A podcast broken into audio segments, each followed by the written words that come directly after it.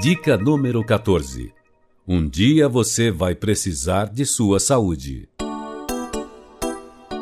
Viver como se nunca fosse precisar do próprio corpo tem sido motivo de tortura para muita gente, sobretudo quando se atinge uma determinada fase da vida. O corpo pede para dormir e a pessoa não dorme. O corpo pede para não comer broca de estômago e a pessoa come.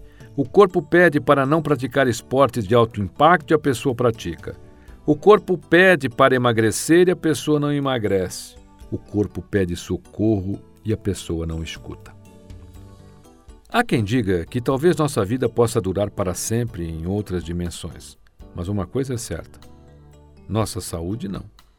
Tem gente que festeja uma conquista enchendo a cara ou comendo demais.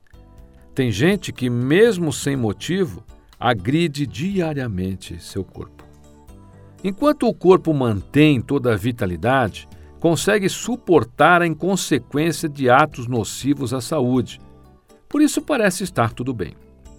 Mas a saúde não dura para sempre e um dia ela começa a falhar. Dar valor à saúde depois que ela se foi, ou só depois de ela pedir socorro, pode ser uma reação tardia. Lamentação nenhuma vai ajeitar as coisas.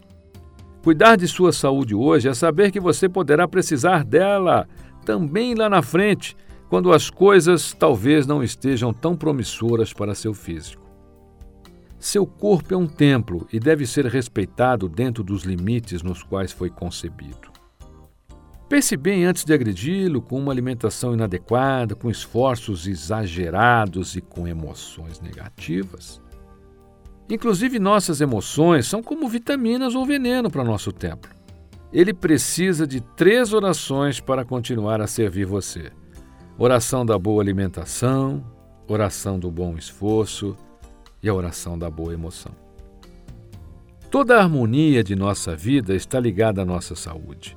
Um pequeno e descuidado passo contra ela pode ser um grande passo a menos em sua trajetória.